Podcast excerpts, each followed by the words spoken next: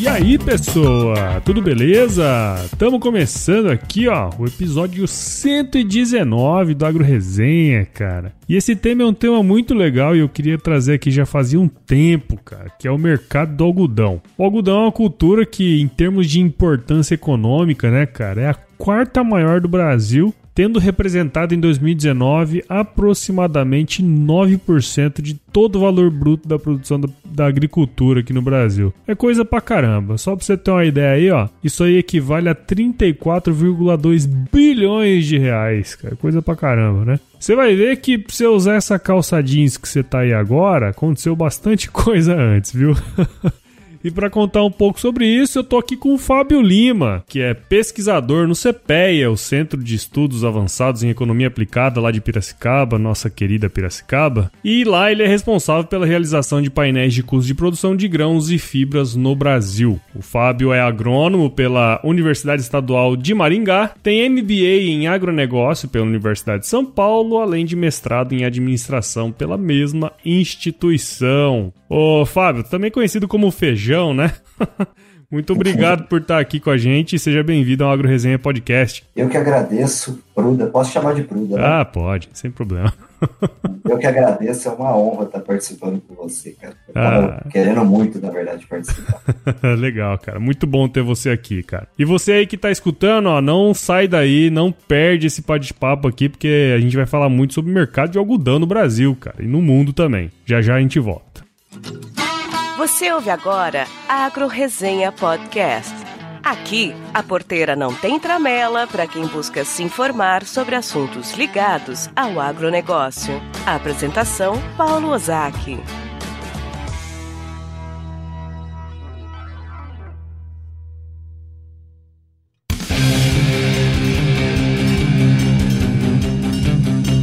Muito bem, então antes de prosseguir aí com o Fábio, eu preciso agradecer aos meus queridos padrinhos e madrinhas do podcast. Palmas para eles. Ao apoiar o podcast, você contribui demais aqui para o desenvolvimento do conteúdo, cara. Então, se você quer saber mais como ajudar aqui o podcast, acesse o www.agroresenha.com.br, vai lá na aba Contato e encontre o plano que mais encaixe no seu orçamento aí, cara. Tem planos que começam a partir de 5 reais por mês. É coisinha pouca, mas ajuda bastante. Beleza? Agora sim vamos voltar com o Fábio ali porque ele tá esperando, viu? Firma o golpe aí que nós já já estamos de volta.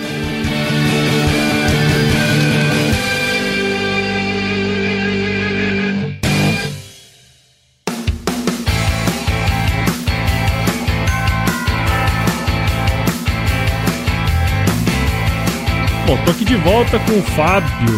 E pra gente começar essa prosa aí, ô Feijão, conta um pouquinho da sua história aí pra gente, cara. Bom, Fruda, eu sou menino do Paraná, né? Nascido em Maringá, fiz universidade lá também, fiz agronomia na UEM, Sim. que é a faculdade de Maringá. É bonito lá, cara. Eu prestei UEM, sabia? Não passei não, mas ah.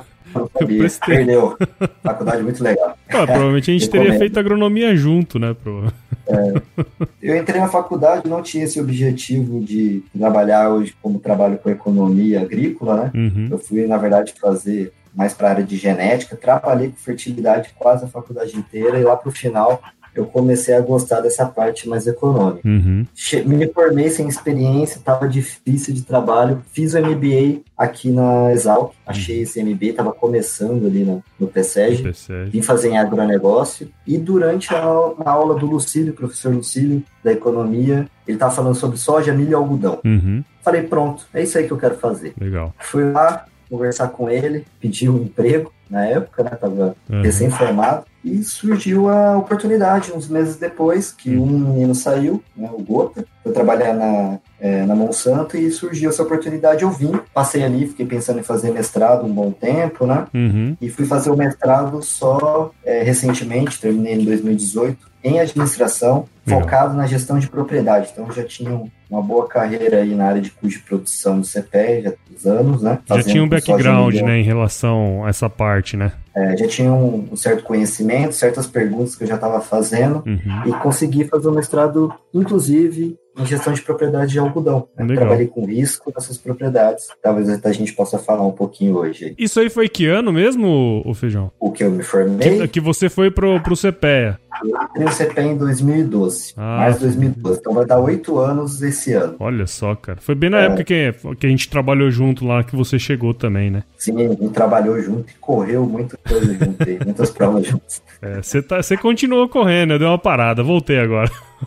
Eu parei também, cara, sem tempo, mas tô tentando de vez em quando. Mas olha só, cara, você falou uma coisa muito interessante, né? Me deu um insight aqui, não poderia deixar de falar, né? Você, numa aula que você foi procurar fazer de gestão do agronegócio e de repente você viu uma aula e foi conversar com o professor que queria trabalhar com ele, né? Muitas vezes Sim. a turma vê uma oportunidade como essa, fala, puta, que negócio legal, mas não toma iniciativa de ir lá falar, né, cara? E você foi lá e tomou uhum. iniciativa. Isso é um negócio bem, bem bacana bacana, né? É, eu queria muito, é, foi a primeira oportunidade que eu tive, na verdade, ali de é, que uma coisa que eu gostei, falei, cara, eu preciso ir lá e graças a Deus deu certo e minha carreira toda foi construída baseada nesse momento. momento crucial, né? É, foi, foi chave, assim. Legal. Tava tentando muita coisa, claro, mas essa que deu certo. E o MBA, na verdade, que me trouxe de melhor do MBA foi os contatos, pessoas que eu conheci, que eu pude ir atrás depois pedir informação, conhecer outro setor. É. Então é importante para quem está começando carreira, ou quem já está no meio também. Claro, claro, sem dúvida. Afinal, né, a rede de contatos é sempre, sempre ajuda nos momentos mais difíceis. Sim, sim, sim. E cara, não é segredo aí para ninguém, né, que o algodão é uma cultura agrícola super importante aí no mundo. Afinal, grande parte do que a gente se veste aí todos os dias tem o fiozinho de algodão que saiu de, de alguma uhum. lavoura aí no mundo, né? Tendo em vista essa importância, né, que a gente já comentou aí, tem como você dar um panorama geral, assim, de como funciona o mercado no mundial do algodão, né? Vamos lá, então. Ó, eu pensei o seguinte, pra gente conversar. Começar pelo consumo. Uhum. Aonde que está consumindo essa pluma no mundo atualmente? Então, eu peguei a safra ali 18, 19, que é a que tá, acabou, que a gente pode ter dados mais consolidados. Uhum. Mas o panorama que eu vou falar agora tem de muitos anos já. O consumo concentrado, inclusive na Ásia. Vou citar uhum. os países aqui principais. China consome 32% da pluma produzida. Um terço da pluma do mundo, eles que consomem. Isso, um terço fica lá no, no chinês, né? Uhum. Índia, outro país ali, 20% da, do consumo está com ele. Uhum. Paquistão, 9%. Bangladesh, 6%. E o Vietnã também 6%. Meu Deus, tudo na Ásia. Isso. Aí se você já percebe, já matou. Então, olha só, se eu pegar cinco países ali que estão um do ladinho do outro, eles todos juntos, cinco países, somos 73% do consumo. Caralho. Né? 26 milhões são consumidos, 19 estão só em cinco países. Uhum. Você já falou, está todos na Ásia. O que, que esses países têm em comum? Eles são países populosos, economias crescentes, com mão de obra barata e energia barata. Uhum. Ou seja, a indústria têxtil se instalou na onde foi mais barato produzir, claro. tá nesses países super populosos ali. Faz todo sentido, inclusive, né? É. Sim, então tem uma estrutura muito concentrada, né? É, a gente vê isso já de um longo tempo começou ali com a China, principalmente lá atrás, quando ela entra para a Organização Mundial do Comércio, a OMC, lá em 2005, e começa a acelerar é, demais essa produção na Ásia. E à medida que foi ficando maior o consumo, foi migrando para outros países, onde também tinha mão de obra barata e energia barata. Né? A China uhum. também começou a ficar um pouco mais caro, foi migrando para esses países como Bangladesh e Vietnã. E Bangladesh vem ascendendo a economia, né? muito fortemente, até sendo cogitada aí a se tornar um dos maiores PIBs do mundo. Uhum. O Vietnã é mais recente, ele vem crescendo nessa faixa ali, hoje chegou a 6%, mas né, nem há 5, 6 anos atrás era muito pequeno o consumo do Vietnã. Então a uhum. indústria recentemente se instalou naquela região. Tá certo. Aí quem que produz essa pluma para esse pessoal asiático? Uhum. O principal produtor mundial há muitos anos é a Índia. Ela é um grande consumidor, também um grande produtor. Uhum. Então, um quarto da produção mundial é feita pela Índia. Tudo na Índia, 25% na Índia. Na Índia. Então aí a gente tem uma produção ali mundial de 27 milhões, né? Uhum. E um consumo de 26. Você pode ver que a, o consumo e a, e a produção estão muito bem, bem justo, né? Bem justo, né? Então a Índia um país que consome, ele, como ele consome muito, né, 20%, lá um quinto, nesse caso um quarto ele acaba produzindo e consumindo um quinto. Então ele, ele precisa ter uma certa produção ali para se manter. O outro país também que é um grande consumidor, mas ele é maior consumidor que a Índia, mas não produz tanto, que é a China. Uhum. Isso vai fazer o quê? Tem um déficit, inclusive. Ela claro. não produz o suficiente para o consumo dela. Eles vão ter que buscar isso, obviamente, fora da China. Isso. E aí vai começar os países na sequência ali, Estados Unidos e Brasil. Então, uhum. os Estados Unidos mais 17% da produção e mais, o Brasil mais 10%. Então, uhum. quatro países ali produzem 75% da pluma no mundo inteiro. Uhum. Então, três quartos da pluma, 20 milhões de toneladas, está concentrado em quatro países e dois deles são altamente consumidores. Uhum. Os outros dois, Estados Unidos e Brasil, produz mais do que consome, nem aparece entre os maiores consumidores. Sim. Isso leva que a ter uma exportação toda concentrada nos Estados Unidos e Brasil. Os Estados Unidos hoje tem 36% do, do mercado, do share de mercado da, de exportação, e o Brasil tem mais 15%. Ele vem crescendo. Legal. O Brasil já foi, foi menor, passou a Índia recentemente, inclusive. Uhum. É claro que teve problemas climáticos na Índia, que fez uma quebra de produção, e também o dólar desvalorizado fez a nossa pluma aqui ser buscada com mais mais força no. Com mais fervor, né? mais fervor nos últimos, nos safras. E a Austrália é um grande produtor também, ela produz algodão irrigado né? quase todo o uhum. algodão dela é irrigado, tem uma produtividade alta, mas tem oscilações drásticas, né? Na última safra ainda conseguiu ter 9% do, das exportações representando, mas ela oscila muito, porque quando tem uma quebra climática lá, acaba que tem uma quebra de produção muito alta, né? Seca, geralmente. Sim, é. Na, na Austrália sempre tem esses problemas, né? Reflete em praticamente tudo, né? No, no boi também isso reflete bastante, né? Porque eles uhum. também são um grande exportador de carne, né? E sempre tem problema climático lá, né, cara? Mas legal, legal, você tocou num assunto aí interessante, que é, bom, o Brasil não figura entre os maiores, é, vamos dizer assim, demandadores, né, de, por algodão, de consumo de algodão. Por outro lado, a gente é um player super importante aí, como você falou, o Brasil se tornou o segundo maior exportador de algodão do mundo aí ano passado, passando a Índia, mesmo em função dos problemas que eles tiveram lá, né? Mas aqui Sim. no Brasil, cara, como que é a estrutura da cadeia de produção aqui no, no, no nosso país? Bom, hoje a produção está concentrada no centro-oeste e oeste da Bahia. Uhum. Basicamente, dois estados aí controlam a nossa produção. 90% da produção está lá, tá aí nesse Mato Grosso e Bahia, 22% é. ali na Bahia e 67% aí no seu Mato Grosso. É, conheço bem vários, vários campos de algodão por aqui. Sim, e isso é um, é um domínio que vem acontecendo desde meados dos anos 90 e anterior a meados dos anos 90, na verdade, quem eram os maiores produtores aqui do Brasil era o Paraná e São Paulo. Sim. Paraná chegou a, inclusive, a ser metade da produção do Brasil. Né? Uhum. Os dois estados tinham 70% da produção nos anos 90, mas eles passaram por uma crise. Então, Sim. o que aconteceu? Por que, que teve essa, essa modificação muito grande? Nos, nos, anos 90, um alto custo de produção do algodão, causado pela infestação do bicudo, uhum. começou a viabilizar a produção. No momento seguinte, os preços internacionais começaram a cair, os preços de fibra no geral, principalmente pela competição com a fibra sintética. No momento dos anos 90 começou Foi bem a aparecer. na época, aqui. né? Foi na, bem na época que começou a aparecer, né? Anos 90, Isso. né? Bastante quem, fibra quem é dos anos 90 lembrar dos dry fit surgindo, é. sua mãe adorando que não tem que passar roupa mais. Não é mesmo? Sim. Ficava um fedor danado no sovaco, não ficava, não? Ficava. Mas era qualidade, né? Os sim, anos 90 sim, era sim. praticidade. É, né? claro. Estava ligando para isso. Uhum. E naquela época, pequenos produtores estavam atrelados a essa produção de algodão e não conseguiram sobreviver a essa crise. Uhum. A gente chegou a ser importador de pluma ali para por volta de 1996, 97. Né? Nossa produção caiu demais. Chegamos, inclusive, em momentos da década de 70 a ter 4 milhões de, de hectares plantados de, de algodão e hoje a gente está no 1 milhão e é. indo para quase dois, né? Sim. No momento seguinte, ela vai migrar ali para o Mato Grosso, Bahia, trazido pelos produtores de soja. Uma cultura já mais empresarial. Uhum. E eles fizeram. Por que, que foi atrativo? Os preços estavam melhorando naquele momento, né? Nesse momento seguinte aos anos 90, ali, anos 2000. Né? Como eu disse, a China até no momento seguinte ali começa a consumir, a produzir é, mais pluma, esse consumo. E era uma oportunidade de eles aumentarem o portfólio, que estava só entre soja e milho. Sim. Né? Então eles queriam ter mais uma variedade ali para trabalhar aquele risco, né? Uhum. E eles tinham uma chance também de aumentar a receita líquida por área, que ela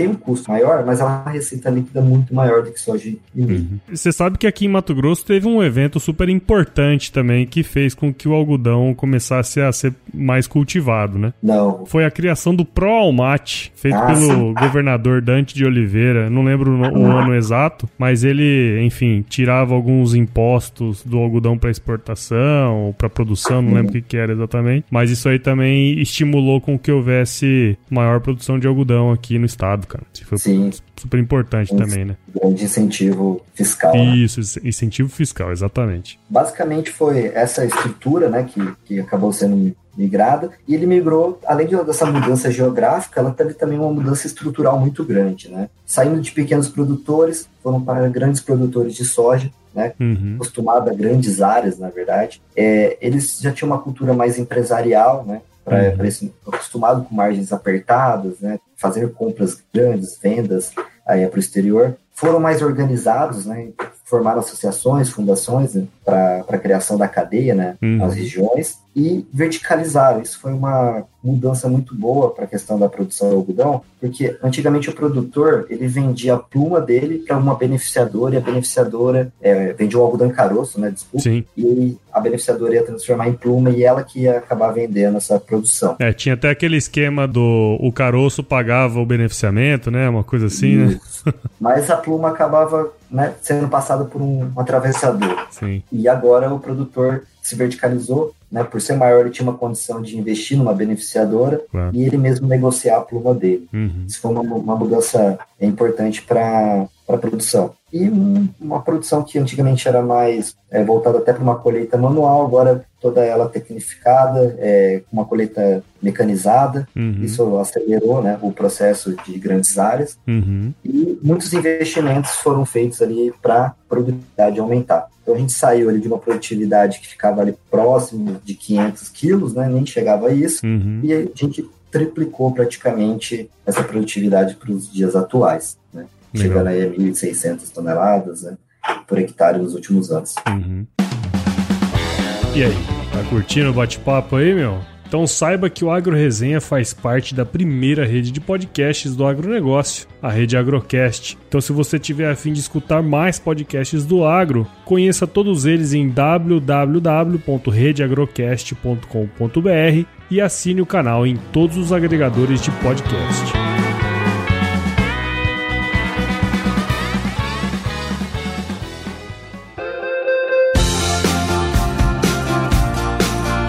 Algumas decisões e, e, alguns eventos fizeram com que a produção de algodão fosse para outras regiões e as necessidades daquelas regiões fizeram com que a estrutura produtiva mudasse, né? Porque, é, enfim, é, grandes áreas, o cara tem um maior poder também de, de negociação quando eles se verticalizam, né? Então, foi uma mudança estrutural super importante, como você falou, né? Conseguiram se estruturar no mercado Isso. mesmo numa situação apertada conseguiram atingir mercados é, também fora, né? E essa Sim. verticalização. Sim. Como diz, né? Ali, uma crise vem geralmente para uma coisa boa, né? É. Em momentos é. de crise, quem tem grana ou quem tem visão normalmente faz bons negócios, né? Uhum, sim. Aí foi se expandindo né, a produção sim. nessas regiões. E a gente teve também um outro momento de crise ali que vai também criar uma certa mudança na estrutura da produção é, de algodão, que é uma crise ali antes, um pouquinho antes de 2010, que é a queda dos preços de pluma. Sim. Eles caem estão muito baixos e fez o produtor é, ir atrás de outras oportunidades, né? Uhum. No caso, ele conseguiu chegar no algodão adensado, que ele começou a fazer por volta desse tempo, dessa época, que trouxe um menor custo para ele, né, uma maior produtividade, embora uma qualidade um pouco aquém do que a gente estava acostumado a produzir. Só, só para a cargo de informação, explica o que, que é um algodão adensado para quem talvez não conheça. O algodão adensado ele vai ter um menor espaçamento entre linhas. Né? Uhum. Então nós vamos sair ali do algodão plantado entre 0,90 0,80 metros entre uma linha e outra, uhum. plantada de semente, e vão passar por uma linha mais próxima de meio metro, 0,45. Entendi. Então, deixar o algodão mais próximo do outro. Uhum. No caso de ali, a gente conseguiu um ganho de produtividade por área, né? Ele produzia muito bem, reduziu o ciclo. Uhum. É, isso trouxe um menor custo também para o produtor e começamos a implementar ali um modelo é, voltado para a segunda safra, uhum. né? que hoje domina o Mato Grosso em 85% Sim. ou mais, né? Muita. Nas últimas safras, uhum. e tende a cada vez crescer. Sem dúvida. Ou segunda safra, também para quem não conhece, é a situação do milho segunda safra. Ele vai ser plantado depois da soja. Uhum. Então pensa bem, o cara tinha plantado ali um algodão, agora ele está plantando um soja mais algodão. Além dele ter duas receitas, né, ao longo do ano, ele também diminuiu o risco porque ele tinha um fluxo de caixa voltado para uma oleaginosa e também para a pluma nesse momento. Né? Uhum. Claro que o algodão segunda safra não tem em todas as regiões. A Bahia não tem essa condição climática para poder produzir ele, uhum. mas ele foi muito bem no Mato Grosso, que é 67% da nossa produção. Mato Grosso do Sul também tem uma parte com algodão segunda safra e também Goiás, que são os uhum. outros dois produtores ali que vão pegar mais uns 10% Sim. ali da, da, produção. O Centro-Oeste comandando a parada aí, né? Isso, é. Tem um pouquinho de algodão, agora tá crescendo, né? Vai ter ali pouco no Piauí, uhum, um pouco uhum. no Maranhão, Paraná, né? São Paulo também tem.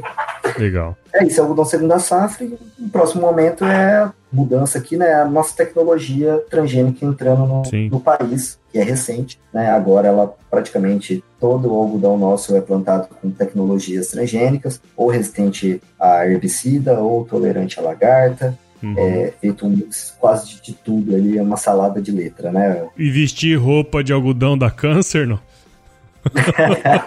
Não, não dá. Vixe, Maria, deixa eu até parar. Vou, vou... Será que eu corto essa parte? É, melhor cortar. ah, vou cortar não, a senhora vai deixar. Eu vou cortar não. Porque não vai ter muito ambientalista escutando o programa. Não vamos entrar no mérito. não vamos entrar no mérito. É só brincadeira, é só brincadeira. Cara, teve um evento aí, assim, a gente... Eu acabava acompanhando muito o mercado do algodão quando eu tava no IMEA, né? E agora, é, na minha empresa aqui, onde eu trabalho, que a gente tem parte de nutrição animal, a gente acaba tendo que acompanhar também, porque é, vários subprodutos do algodão eles entram na, na, na, dieta dos animais, né? Mas assim, nos últimos anos o algodão ele tem sido uma cultura bastante interessante do ponto de vista da rentabilidade, né? Mas sim, você comentou isso por alto aí, mas de toda forma não é qualquer um que entra nessa cultura, né, cara? Explica um pouquinho dessas dificuldades, desses entraves aí na, na entrada do cara. Geralmente o que acontece é o seguinte: a gente tem um produtor de grãos querendo melhorar a rentabilidade dele. Uhum. Só que a parte técnica da, da cultura de grãos para o algodão, ela é muito mais complicada do que o grãos. Uhum. Ela exige um conhecimento técnico muito mais apurado, né? Principalmente quando a gente fala de pragas, tem uma infinidade de pragas muito maior do que nas culturas de grãos que a gente uhum. conhece nos estados produtores de algodão. Uhum. Por exemplo, é uma cultura extremamente é, cheio de peculiaridades, especificidades, como por exemplo o controle do crescimento. Sim. Ela não pode crescer muito, não pode ter nó é, muito separado um do outro para não dificultar a colheita, né, para dar espaçamento para o crescimento da pluma sem que haja umidade. Uhum. Então, é, o conhecimento técnico vai ter que ser expandido muito mais do que ele está acostumado, Sim. inclusive relacionado à qualidade de fibra, que é uma questão final que Sim. ele vai ter que saber o momento de colher, como fazer a limpeza da área, que hora é o momento de comercializar, né? Uhum. Então, conhecimento muito técnicos muito mais pesados do que estão acostumados. Claro. Um outro ponto que a gente falou, como tem muita praga, acaba tendo um custo de produção muito elevado. Né? Uma cultura que exige bastante de fertilidade, exige bastante de, de controle de defensivos, tem uma semente também bastante cara, uhum. e isso faz com que ela tenha de três a quatro vezes o custo de um grão. Sim, sim. Então hoje a gente está falando aí em torno de um custo operacional de 8 mil reais por hectare. Não é barbadinha não, né, cara? Não é. É, é um... Pensa bem, né? Você já se for plantar mil hectares, quanto que não vai dar essa, essa conta? Já vai para 8 milhões. Porra, velho, 8 mil reais é um, é um Fusca antigo por hectare, velho. É, então. É. Restaurado, hein? Não. Restaurado. É. Tô procurando, se você quiser. É. Seu, nem seu filho custa tudo isso aí. custa mês, né? é um filho, tem que cuidar bem depois Sim. desses 8 mil reais. Porra, né? nem fala. E além disso, vai ter um outro entrave que acho que acredito que seja até um dos maiores, que é a parte de investimento específico. Sim, sim. Por mais que ele seja produtor de soja e grão, tem algumas condições que ele vai ter que investir, né? Como uma colhedora, que é uma colhedora de algodão altamente específica, uhum. colhe só algodão. Não é igual o soja de milho que você muda a plataforma sim. e vamos tocar o barco e diluir custo fixo, né? É. Nesse caso, não. O algodão vai ter que pagar essa colhedora dele aí todo ano. E uma beneficiadora, se no caso ele quiser verticalizar. Claro. É um investimento muito caro, você tem que ter uma certa quantidade de produção para poder entrar nesse investimento. Né? Uhum. Então, ou seja, ela tem um custo de entrada e de saída muito alto. Então, para você entrar no, no algodão, você está casando com ele. É. Né? Porque a soja e o milho não tem uma capacidade de receita tão grande quanto o algodão, para poder, a hora que o algodão der errado, você conseguir cobrir com soja e milho, ou ter muita área de soja e milho, né? Então ele é caro e tem um custo de saída muito alto. É igual quando você compra um carro Peugeot, né? Isso. Exatamente. Casou com é ele, cara. Casou, é ótima analogia. Casou com o negócio. Vai ter que se virar para pagar. Sim, sim. Como esse custo, esse investimento, você vai ter que ter um ajuste de fluxo de caixa também muito, sim. muito diferente do que está acostumado em grãos, que tem ali uma receita de um ano, né? Uhum. Você vai plantar em um ano de receita. Como o algodão demora para beneficiar, né? A capacidade de beneficiamento dele, nossa, hoje não é tão alta, a gente demora um pouco para beneficiar, talvez o fluxo de caixa demore até dois anos, né? Para entrar. Então, uhum. Então, você colhendo agora, é, entre a hora que você pega o dinheiro, planta ali, e o momento que você vai ter a receita pode chegar a 24 meses, né? Uhum. Então você tem que ter um fluxo de caixa mais solto, né? E ter um controle muito bom. E um outro ponto que é crucial aqui para quem vai produzir algodão, que é muito diferente das outras culturas, especificidade dela, né? É a comercialização. Tem a ver com qualidade, né? A qualidade tem ágio, deságio, o tempo de entrega, beneficiamento, não é colheu e já vai entregar a pluma. Tem que passar por um beneficiamento, pode uhum. ser até seis meses de espera. Tem o frete para entrega, né? Então Sim. tem que estar atento. Esse contrato vai ser para quando? Tem uma volatilidade de preços muito alta o algodão, muito assim, muito aquém do que a gente conta para soja. Uhum. E ele trata bastante com exportação, então é, dá para mexer bastante com o contrato, né? Conhecer o mercado consumidor. No frigir dos ovos, o que você está falando é o seguinte: não é para amadores, né? Não, é uma cultura que você já tem que entrar ali com uma certa bala na agulha. Né? Sim, claro, claro, sem dúvida. Já tem, tem que estar tá fazendo o negócio direitinho, tem que conhecer os mecanismos é, de comercialização, mecanismos financeiros, mecanismos econômicos, né? Uhum. Você vai ter que pegar muito dinheiro e vai ter que lidar com um fluxo de caixa aí mais parcelado. Legal. Não, bacana, cara. É, eu acho que até surgiu a, a, ideia, né, da gente comentar mais sobre mercados é, de, de produtos agropecuários aqui. E no finalzinho do ano passado eu trouxe o Thiago, né, aí do CPEA uhum. também para falar pouco daquelas altas dos preços que teve aqui da carne bovina no Brasil, né? E uma das coisas que a gente comentou naquele episódio foi como os fatores de mercado influenciam na formação de preços, né, do boi gordo naquela, naquela ocasião e como que aquilo impactava no, no produto final, que é a carne, o produto que a gente consome. E aí eu queria saber de você, cara. É, de você não. não quero saber a sua formação de preços, gatinho. quero saber da formação de preços do algodão, cara. Como que é isso aí, como funciona e qual que é o impacto disso no dia a dia das pessoas? Basicamente, a formação de preço aí vai depender de alguns fatores, né? Uhum. tentar citar eles aqui. A cotação das bolsas, principalmente a, norte-americana, é um dos fatores de formação, né? Uhum. É, tem muitos contratos, então acaba que é um importante fator de formação. A famosa ICE, né? ICE Futures. Isso é exatamente essa. Bolsa de Nova York. Ela é uma das principais, né? Mas Isso. tem os outros países também que vai influenciar. Claro, claro. O ágio e deságio, que tem a ver com a qualidade, então não é porque você fez um contrato a tal valor que na hora que você executar, liquidar ele, ele vai ser aquele valor. Você uhum. tem que uhum. entregar uma qualidade, se a qualidade não for aquela, ela vai acabar sofrendo um deságio uhum. em relação ao que você prometeu entregar. Claro. Né? Isso tem uma tabela, tudo para ser seguida pelas bolsas. Uhum. Outro ponto importante é o câmbio. Como a gente tem muita exportação, uhum. é, acaba que o câmbio influencia muito no, no valor de como vai ser o, o mercado daqui para frente. Num país bastante estável como é o Brasil, o câmbio quase não muda, né? É, então, se a gente for pegar de 2015 para frente, o câmbio foi um problema para quem fez esses contratos. E, inclusive, leva esse produtor de algodão a diminuir os riscos deles com aquele hedge natural, que claro. ele pega o dinheiro em dólar e também faz a receita em dólar Sim. e ele elimina esse problema do câmbio. Sem dúvida. Mas aquilo que não está dessa forma né, estruturada, ela vai estar tá influenciada pelo câmbio. E, como você falou, quanto vai ser o dólar mês que vem? É chute. chute total, né? É, então é um, é um, risco muito grande que ele acaba passando. Legal. Outra coisa é a sazonalidade mundial né, da produção. Uhum. Nós temos produções de algodão em diferentes momentos, né? Nossa está concentrada mais no segundo semestre, e então você tem que olhar quando que vai ter essa distribuição maior ali de, de produção entrando no mercado. Uhum. E, claro, não pode faltar a oferta e demanda. Sim. Como nós temos poucos países consumindo, poucos países produzindo, então qualquer modificação na produção dos países produtores, exportadores, qualquer modificação política que tenha a ver com o consumo, é, política de estoque, como a China já fez em alguns momentos, uhum. influencia demais o preço. Como a gente viu lá no começo, nossa conversa, eu falei um momento que a produção e o consumo tá ali, né? Justinha. Sim, sim. Então imagina uma quebrazinha na, na Índia, quanto que não influencia no mercado interno de um país que é exportador, sim. né? Como está acontecendo para a gente no momento. Não aconteceu em momentos anteriores ali, recentemente.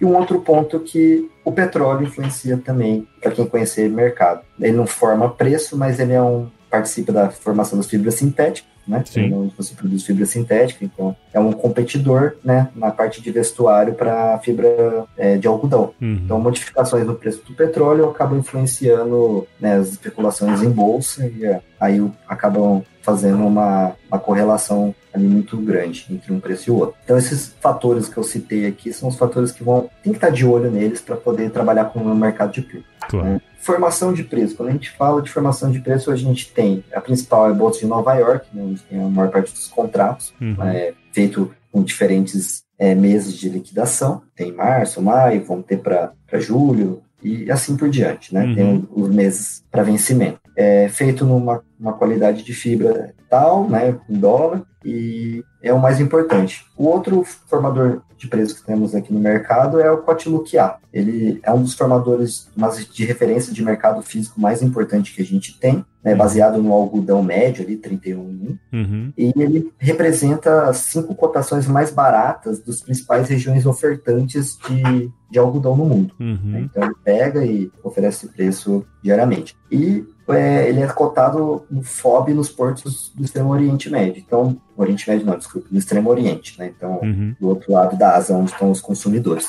Então, se você pegar esse preço lá e trouxer, descontar o frete marítimo e os custos portuários, você consegue trazer ele para dentro do Brasil e ter uma, uma noção de preço. Sim. E aqui no mercado interno, a gente vai usar o nosso querido CPE, que é onde você trabalhou. Sim. Né? E o CPE também tem um indicador diário, que é dos negócios que foram efetivados aqui no, no país no dia, ou oferta também de venda e compra no mercado físico com liquidação FOB São Paulo, mas sem ICMS. Uhum. Então, basicamente, esses três hoje que a gente vai olhar para ver preços. E esses três, é como é, o Brasil é um bom, um importante player, né? E a Bolsa de Nova York também, e o Quantilook está representando os ofertantes, a gente vê uma correlação ali, né? Um comportamento similar entre esses três, três formadores de preço ali, né? Legal. Aproveitando a pausa aí na conversa, eu quero falar da nossa parceria com a Escola Agro, que está oferecendo 10% de desconto em qualquer curso online para os ouvintes do Agro Resenha. Então, cara, basta entrar lá no site www.escolaagro.com.br, digitar o código promocional AgroResenha e adquirir o seu curso.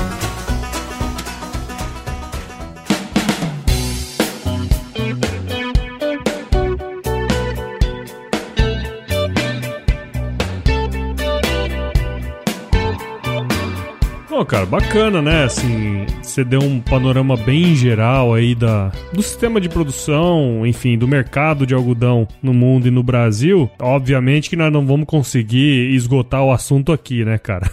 Não, é muita. É Na muita verdade, coisa. é muita coisa. É um mercado, como a gente pode ver, bastante específico, né? É, muitos detalhes, é poucos players, nós somos importantes, não daria para falar de tanta sim, coisa. Viu? Sim, sim. Mas assim, a ideia desse episódio é a gente também brotar uma sementinha em quem quiser saber um pouquinho mais, obviamente uhum. procurar informações aí no CPEA, tem o seu a, a sua dissertação de mestrado também que pode ajudar aí a turma a entender um pouquinho mais. Sim, e aí, cara, pra mim, na verdade, foi um prazerzaço ter você aqui, né, cara? Porque nós somos amigos há muito tempo. Nós começamos Sim. a correr junto lá em 2000 e bolinha, né? 2013, 2012. É, é por aí mesmo, 13.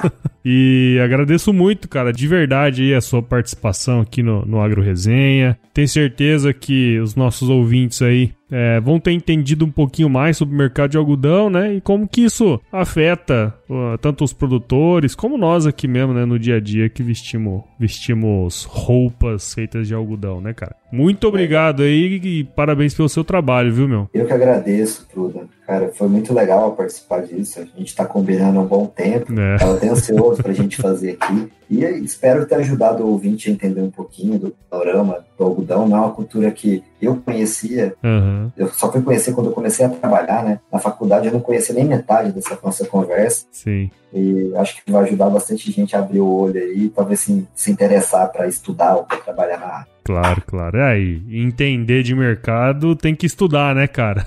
Tem que estudar muito. Não tem jeito, né, velho? Entendeu? É muita coisa para prestar atenção e todo Sim. dia isso aqui muda. Sim. E, cara, e pra gente encerrar aqui, como que a galera do Agro Resenha aqui pode acompanhar seu trabalho aí? Bom, a parte de trabalho mesmo eu deixo só no LinkedIn. Uhum. Né? Então, se procurar lá Fábio Francisco de Lima, colocar CPEA, vai conseguir me achar. Uhum. E também no site do CPEA. Né? O CPE tem um site, lá nós divulgamos informações, informativos, relatórios, opiniões sobre o que está acontecendo no momento. Uhum. Então, tem muita coisa que eu produzo na minha equipe, tem coisa que eu acabei produzindo recentemente, um artigo que foi meu mesmo. Uhum. Mas, basicamente, essas duas fontes ali vão para todo o meu trabalho. Legal. E para as gatinhas que querem ver o seu corpo, não tem o um Insta? Aí o Insta é, o Insta é fechado. Brincadeira. Não, tem, mostra, tem, não mostra essa pergunta pra sua esposa, não, hein, velho? Pra sua é, mulher. Tem, tem matrimônio, aí não pode. Cara, muito obrigado de novo aí. Eu acho que agora tá na hora da gente ir pro nosso quiz, né, velho? Que é a parte mais ah, importante de todo o podcast. É o que o povo mais espera. Tem Vamos... gente que pula direto depois. Vamos nessa então. Bom, Fábio, você já sabe a dinâmica do negócio aí, né? Então eu vou te fazer algumas perguntas e você responde a primeira coisa que vier à sua cabeça, né? Vamos lá, tô, tô nervoso. Cara. Tá nervoso, tá nervoso. Uma música antiga, cara. Cara, antiga. Eu não sei se vai ser antiga, mas eu gosto muito de sinônimos Chitãozinho Chororó e Zé Ramalho. Uh, louco, hein, cara? Cara, eu sou um cara romântico. o senhor vai estar tá se remexendo na cadeira aí agora pra editar isso. mas eu gosto muito dessa música aí. Mas eu acho que é antigo isso Muito bom. Quanto tempo o coração leva pra saber sinônimo de amar é sofrer.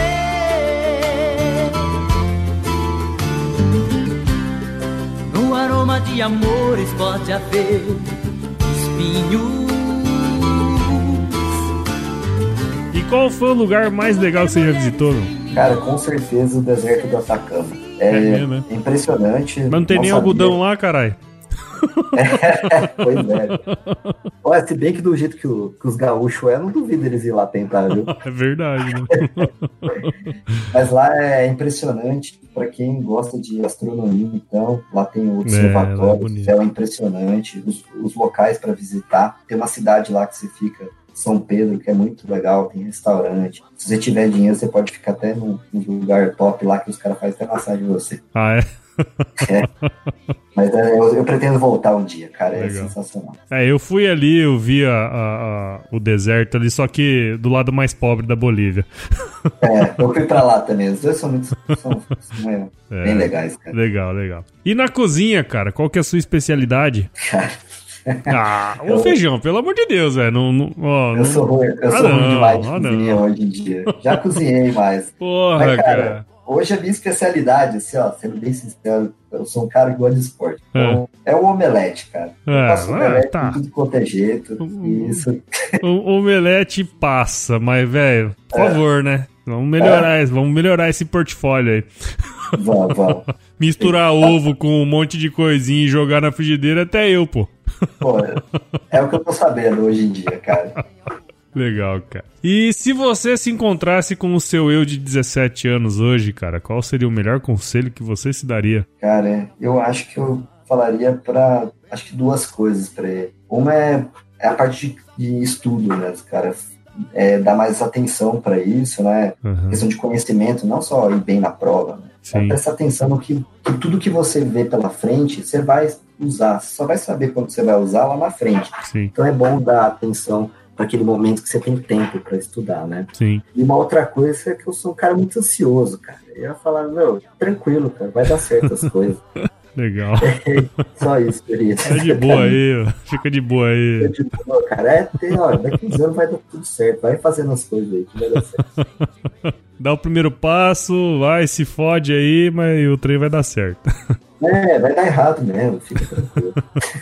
Muito bem, cara. Muito obrigado de novo por você ter participado aqui. Agora vamos para uns recadinhos finais aí, beleza? Beleza, abraço, Bruno. Cara, não, não quero que você vá embora, não. Fica aí. Ah, tá, então eu fico.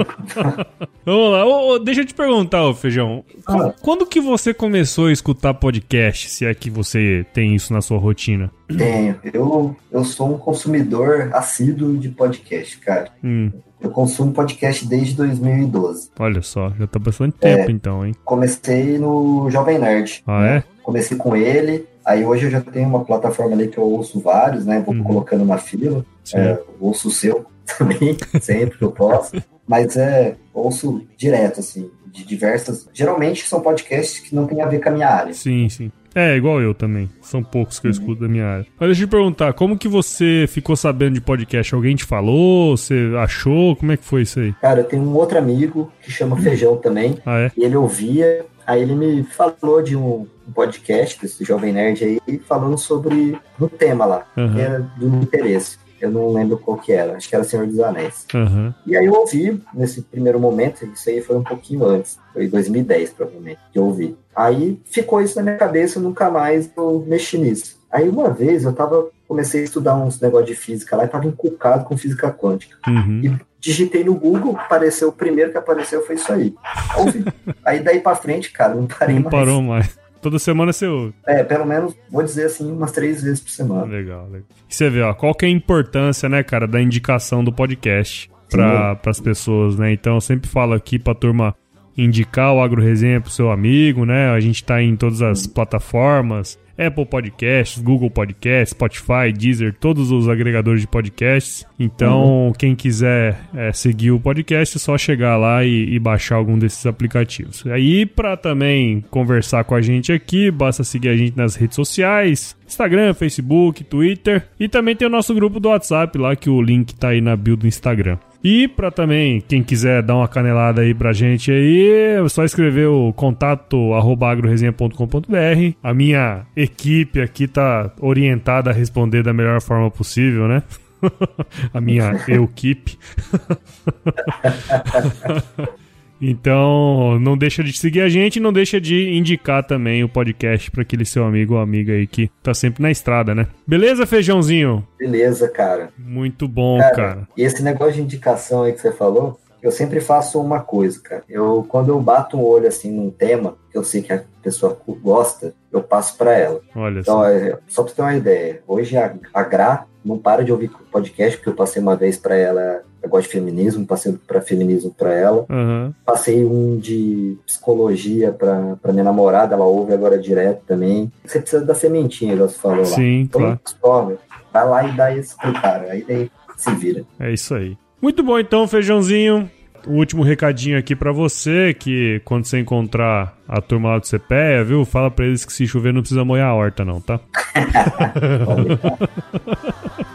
Muito obrigado aí, viu, velho? Valeu, cara. Valeu. Não sabe quem vai machucar. Quem ama nunca sente medo de contar o seu segredo. Sinônimo de amor é amar. Amor é feito de paixões e quando perde a Mais um produto com a edição do Senhor A.